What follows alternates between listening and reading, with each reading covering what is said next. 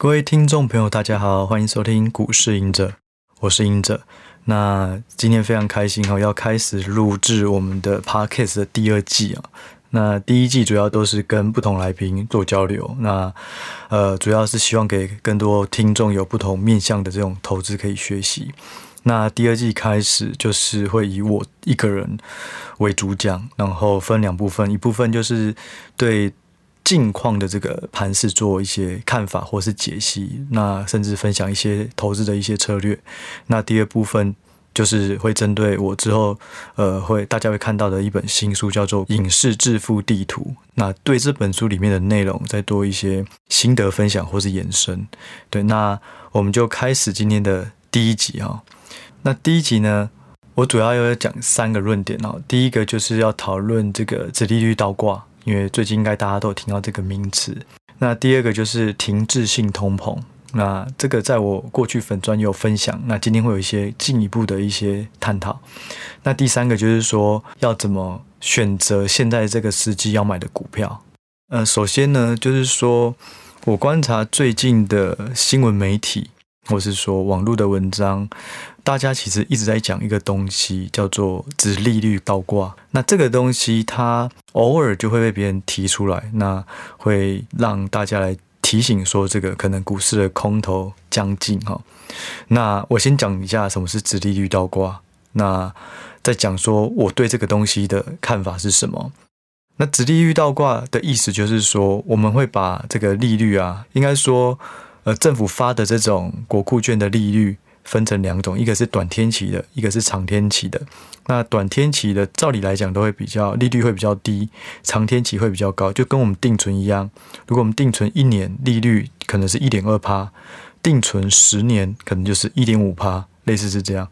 那短天期的这个国库券上升，或是短期利率上升高过于长天期，这个就叫做之利率倒挂。那短天期如果上升，就可以想象说，诶，如果我定存一年是两趴。可是定存十年反而每年只有一点五趴，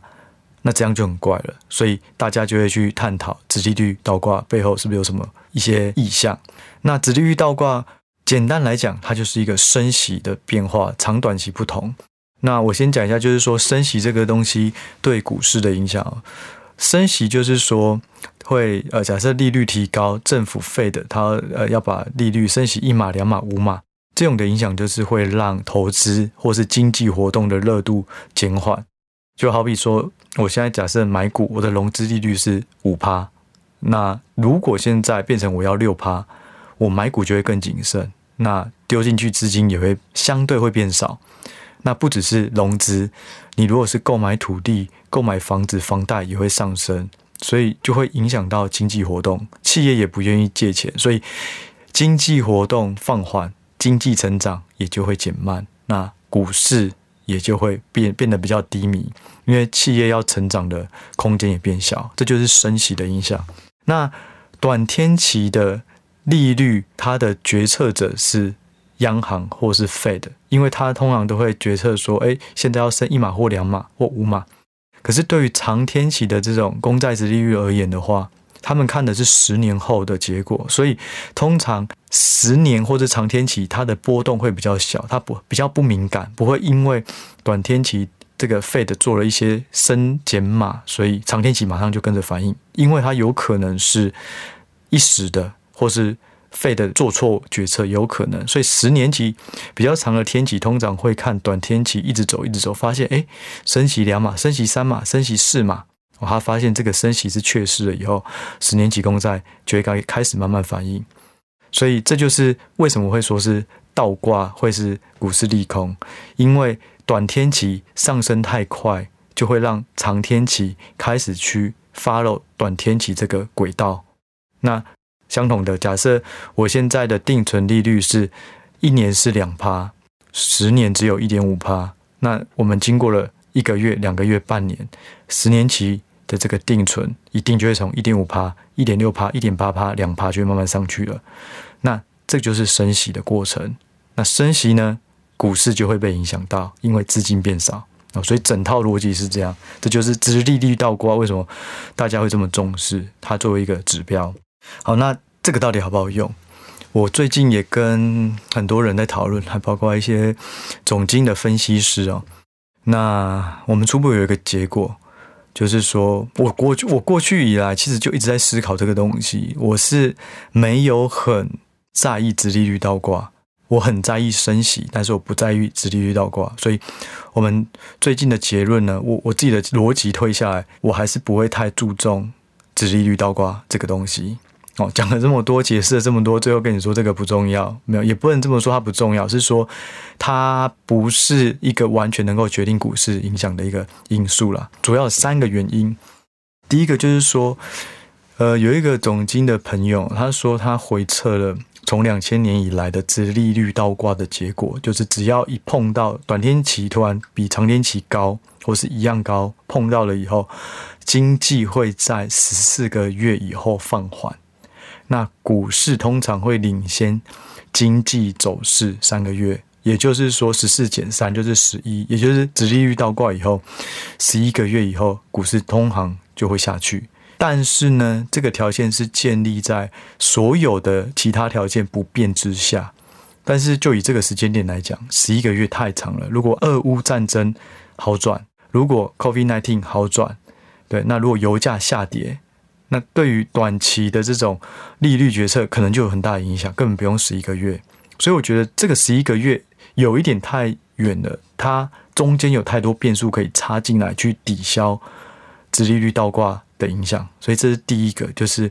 其他不变、其他条件不变因素之下，这个是成立。但是其他条件不变这件事情就是很不切实际的，因为太多指标、太多的变数了。这是第一个哦。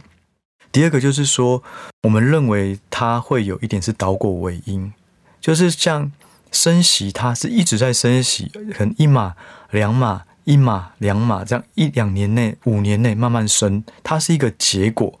每次升息对股市来讲，就是把资金抽掉一点，对，那这个结果导致它比长期高的时候，那大家就解释是空头。可是这个资金在被抽离的过程中，早就一直在发生了，不是等到殖利率突然短天期比长天期高的时候才发生。所以我们认为它其实某个程度是倒果为因。其实每一次升息的时候都要注意，就不会说突然发现殖利率倒挂了，因为通常这个时候股价可能也有一些修正了。所以我们会认为说它是有点倒果为因啊，这是第二个理由。那第三个就是说，其实。定义不同，有些人认为长天期是十年，短天期是两年，可是也有人认为是有人呃，有人认为两呃短天期是三个月或是半年，所以就是说，有时候你看一个它可能呃倒挂了，有碰到了，可是对另外一种定义的公式下去算，发现没有碰到，所以它就很有很很难有一个一致的标准。虽然大家认为大部分是十年跟两年去做比较啦，对，所以这三个因素。就会让我认为这个殖利率倒挂，其实它比较像是一个事后结果论。那过程中反而要更重视升息。好，这是今天要讲的第一个重点哦，殖利率倒挂。我觉得大家可能可以多了解，然后了解以后不要太害怕这个名词，或者太害怕它发生。其实我们就是要本着自己的投资判断，然后选股，这样就好了。那第二个呢，就是要讲停滞性通膨哦。停滞性通膨，我觉得也是最近大家一直在判断、一直在讨论的热点之一哦。那我在过去文章有讲到，那但是呢，这几天我又在对停滞性通膨在做更严谨的一个分析研究哦。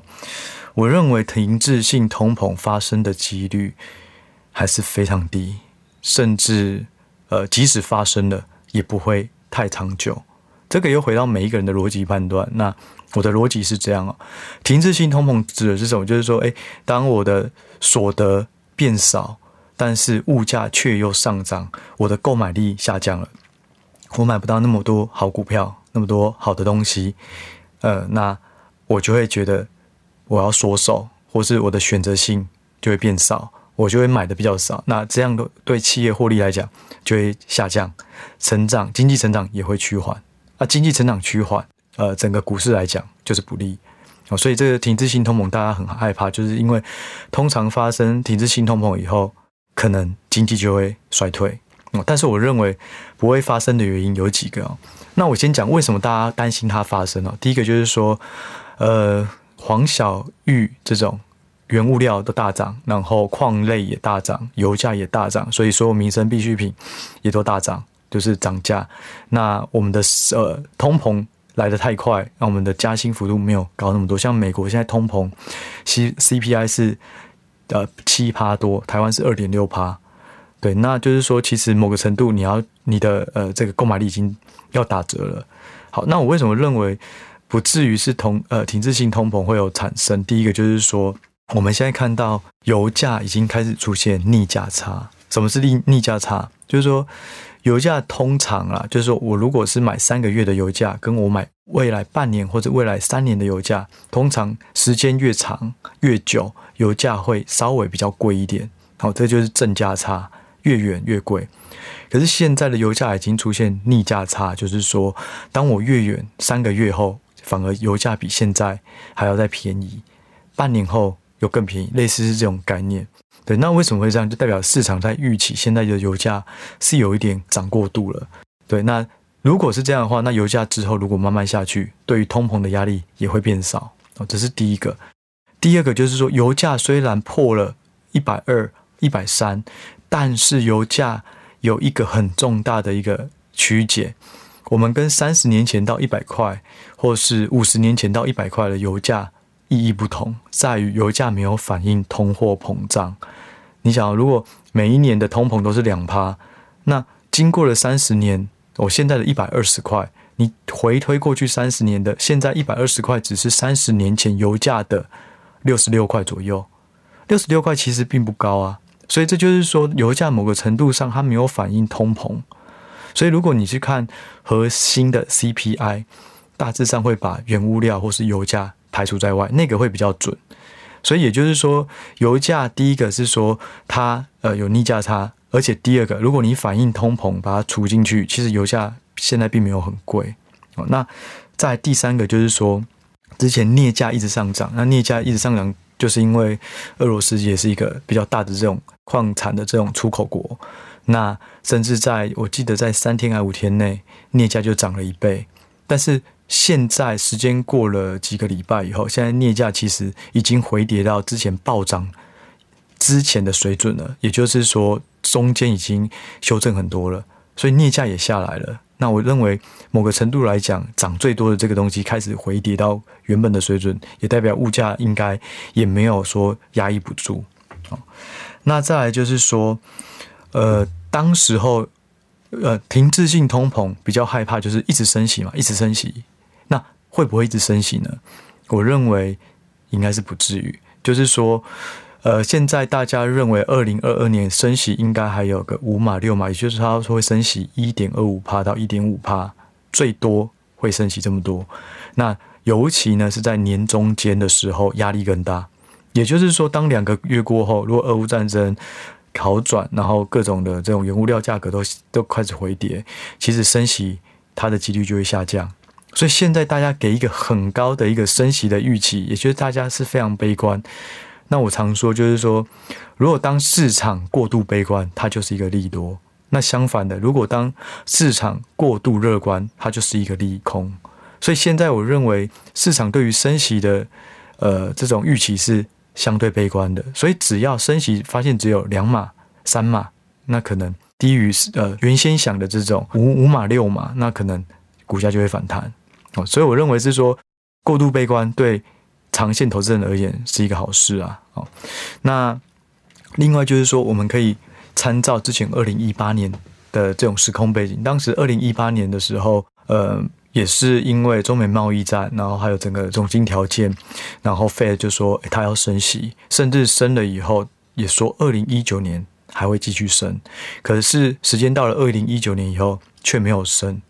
然后股价就开始大涨，但是。在二零一八年，当时说二零一九年要升息的时候，股价先跌了十五趴。等到二零一九年没有升息，或者是说升息的预期又开始下降，股市就反弹。那这件事情，我认为这两三个月对现在来说就是至关重要，因为他说，呃，Fed 所表达就是说年中间压价压力会比较大嘛，所以你只要撑过年中间到七月八月，如果没有升息，也许升息的预期就会下降了，所以对股市来讲就是好事。对，所以今天前两个这个主题啊，主要就是在围绕说我们现在到底要怎么看大盘。那对我来讲，第一个这个殖利率倒挂，我觉得不重要，因为都已经发生了，就像亏钱一样，我们投资亏钱不是等到卖股以后才发现啊，为什么亏那么多？其实，在每一个当下，你亏钱的时候，它都早就发生了。那殖利率倒挂也是，其实每次升级的时候都已经有一些影响了，所以我觉得不用太 care。那第二个就是说，停滞性通膨发生的几率，我认为是相对低了。呃，我再补充，停滞性通膨还有另外一个，就是 S M P 五百，就是包含了五百家企业的一个指数啦。那这个指数市场预期，其实就算是二零二二年现在这个状况下，还是可以成长。也就是说，这五百家的公司基本上今年还是可以成长，也就是说不会有衰退。那如果可以继续成长，对股市来讲，它就不会说是一个迈入一个这种呃经济大恐慌、所有百百业萧条的状况。所以我认为其实这两个几率发生低，所以如果最坏的状况发生的几率是低的话，我自己就不会一直没有理由的减码。对，就像我在粉专常说的，我可能就是换股，甚至是过低的时候用一点杠杆去买比较有把握的，在低档部位买比较有把握的股票。好，那再就是第三个我们今天要聊的。就是说抄底的选择，好，假设我们认为前两个条件成立下，那我们现在要怎么选股哦？呃，我会以过去我有去抓了一些资料库哦，就是我会以过去五年的股价或是评价贵或不贵来看，现在比较好的股价到底有没有打折？哦，如果打折越多，代表投资的报酬率机会也越大。那我要先澄清一个东西，就是说大家常会把股票贵的概念是说股价高或低，好，类似说哦，台积电三百块的时候不贵，台积电六百块的时候很贵，哦，这是用股价去判断，但是它忽略一个东西，就是评价，哦，我们讲简单一点，就是说，如果它只是一个青菜，五块变一百块，那当然贵，但是股票它不是一个永远不变的一个东西，股票会有生产力，那这一些东西。它就会有产值，产值会有变化，会成长，会衰退，要这些综合判断才能知道一只股票是贵或便宜哦。举例来讲哦，假设一只鸡，呃，两只鸡好了啊，一只鸡一百块，一只鸡，一只母鸡一百块，然后另外一只母鸡两百块，大家就觉得，诶，两百块的母鸡好贵哦，我不要买它，我去买一百块。但是呢，再多一个条件，产值的概念，如果一百块的这只母鸡，它一次只能生十颗蛋。但是两百块的母鸡一次能生四十颗蛋，一个是十一比一嘛，一个是二比四，你除下来，两百块的母鸡是便宜的，好，所以就是说要搭配产值，价格跟产值，那产值就是 EPS 嘛，就是每股盈余，所以我们要用这个两个搭配看才知道是贵或便宜。那我就以这个概念去看，呃，目前的指数，哦，到底贵或便宜。啊，那就以我我这个数据是说，过去五年哦，股价跟它的每股盈余，也就是以这个本益比的概念来讲的话，现在差不多是打几折哦？呃，如果是以先看指数啊，如果是台指的话，就台湾加权指数，目前的话差不多是过去五年来打了八三折。好，那 S&P 五百的话呢是八七折，那纳斯达克的话也差也差不多就是。九折左右，所以就是说有打一点折扣。那如果是看个股的话，苹果是比过去五年来还要再贵二十七趴，微软贵了十三趴，特斯拉也贵了十三趴，波克夏也贵了二十趴，台积电也贵了十八趴。不知道大家有没有注意到，有一个很奇怪，就是说为什么呃股市不好，结果反而股市打折，但是有一些全职股却是加价卖。这个原因就在于。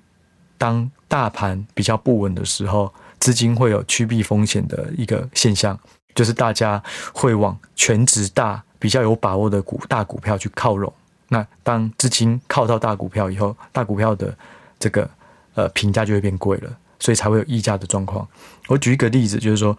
以 NVIDIA 来讲的话，它现在是比过去五年来呃交易的这个评价水位是贵了十三趴。可是 AMD 跟他做的产品一样类似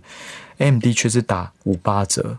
也就是因为 NVIDIA 的市值够大，所以它某个程度来讲，或是说大家认为领导品牌领头羊，愿意给更更多的资金，因为怕觉得它变数比较少。那 AMD 呢？它现在只有呃打五八折，所以某个程度来讲，我会觉得哎，AMD 好像蛮便宜的。第二个概念哦，就是说怎么样叫便宜？如果 AMD 你是价格打了五八折，好，假设一样母鸡的状调呃母鸡的例子，两百块我打了五八折，或者是说一百块打了五八折，好，看起来变很便宜，一百块好了，一百块变五十八块。但是你生产的鸡蛋也不能少更多啊，不能说原本生产十颗，结果我只剩下四颗，那这个其实叫做变贵，它不是变便宜，它是变贵哦。所以股价一定要跟每股盈余的成长性做相比哦。那 AMD 我觉得蛮值得提出来讲，也是因为我们整理过后发现说，AMD 的股价呃跌了四十二趴，呃不能说不能说股价，就是说评价。哦，较过去便宜了四十二趴，但是它的今年的成长性，券商却是往上调二十趴，所以相对来讲，这个就很有，我自己就会把它列入一个这个参考的标的啦。因为打折以后，反而它其实是成长更多，所以有可能是因为市场要趋避风险，然后去把资金从它这边移走，让它跌更多。那有可能短期市场是有误判的。对，所以这个我就列入好球带。那再来就是说，除了它以外，我再举例哪一些是有被打折比较多的。Facebook 是打了七折，可是其实 Facebook 目前市场对于它的获利是下修，所以如果有下修就算了。因为之前有跟李茂昌老师聊过嘛，就是说你要买一只股票要长期持有，或是买它的价值，一定是这家公司的竞争力不能衰退。第二个就是说获利不能衰退。或者是说变成亏钱，那一样在打折的状态下，我就不会去捡像获利又被下修的。那 Facebook 目前是这样，它虽然打七折，可是它获利是被下调。那 Netflix 打六六折 q u a l c o m 打七四折，可是很特别的就是说 q u a l c o m 其实它的成长性是被上修十趴。我最喜欢的就是说，一只股票它一直打折，可是它的基本面未来的获利却是被上升。那这样的话就会有双层保护，一个是我买的比较便宜，第二个我又买到它的产值又变更大哦，所以 Qualcomm 我也会留意。那再就是我比较常我自己的持股 Parentier，它目前是打四九折，跟过去上市以来的评价来讲是便宜很多。那它目前来讲的话，也是有上修二零二二年的营收一点点呐、啊。最后就是呃阿里巴巴，它本来是。差不多打了四折而已，甚至不到四折。但是因为它反弹太多了，现在变成打五六折。那五六折来讲，其实跟刚刚讲的 Palantir 也比它便宜了。那甚至刚讲 AMD 那些也是五折多。所以如果美股跟呃中概股两个折数差不多，我会选择美股，因为稳定性还是比较高，然后政策的不确定风险性也是比较少。好，所以基本上今天就是讲这三个。那最后我要补充一个，就是说我在粉专有提到，就是说，哎，我为什么会用呃把 parentier 的的部位从三趴，然后后来跌到十块多的时候，再把它买到三成？那我怎么换的？其实我就是用利基电换，因为我原本利基电也是压了快三成。那为什么要换？其实我为什么要买？先讲为什么要买它，因为。当时候看利基电在今年的成长性会比台积电、联电、世界先进都还要高，而且力积电的新产能也要出来了，代表它还有成长空间。只要市场需求不要恶化，那再来就是说力积电的平价倍数也比较便宜，所以高成长又比较便宜。那如果是半导体有一个好的行情的话，我认为力积电有机会会跑赢短期啦，中短期会跑赢其他，所以就买。但是呢，后来他从我从买七十块，然后跌到五十八到六十的时候，那时候 Parent 也是从二十三、二十四块跌到十一块，甚至跌破十一块。那这两个有有很大的一个反差，让我想要去换股。第一个就是说，那个 ARK 就是方舟投资这个基金 ETF 把 parent 的几乎都卖光了。那我过去以来，我就认为它是比较大的短线的不不确定性啊，所以我看到它卖了，我就觉得哎、比较有信心，因为筹码稍微会沉淀比较健康一点。那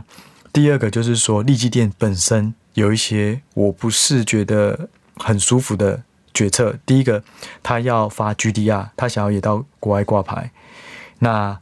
第二个呢，他要发现金股利。对，我，我之前有跟股海老牛这个我学长聊过，其实他有一个论论点，因为他也算是纯股族，呃，某个程度来讲是算纯股族，我蛮认同。他是说，现金股利就是投资人的护城河。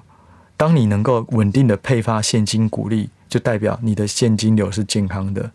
但是对于利基店来讲，你配发了现金股利，可是你要去募资两百三十亿元。那当然，某一部分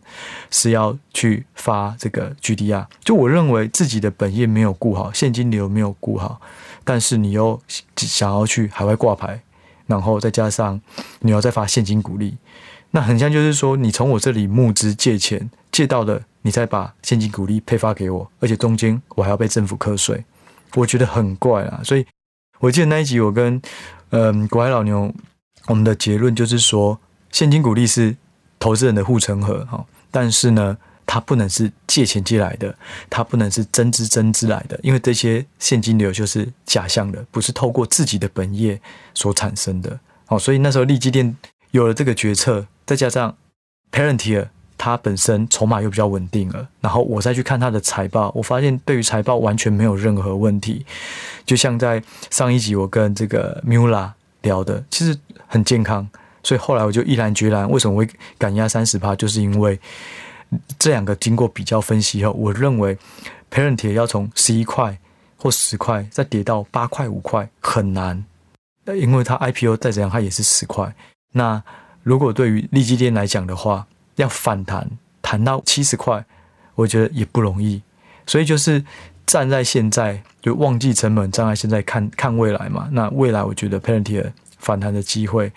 大，低档风险少，所以我就换股了。对，那这个就是补充我在粉专有说，就是说我在这一集我会聊到为什么会有这决策，然后还有现金股利的一些呃迷失啊。对，那大致上这就是今天的节目内容。那也希望大家喜欢呃我这样新的一季的一个方式的呈现。那呃大致上就这样，那下一集我们再见喽，谢谢大家，拜拜。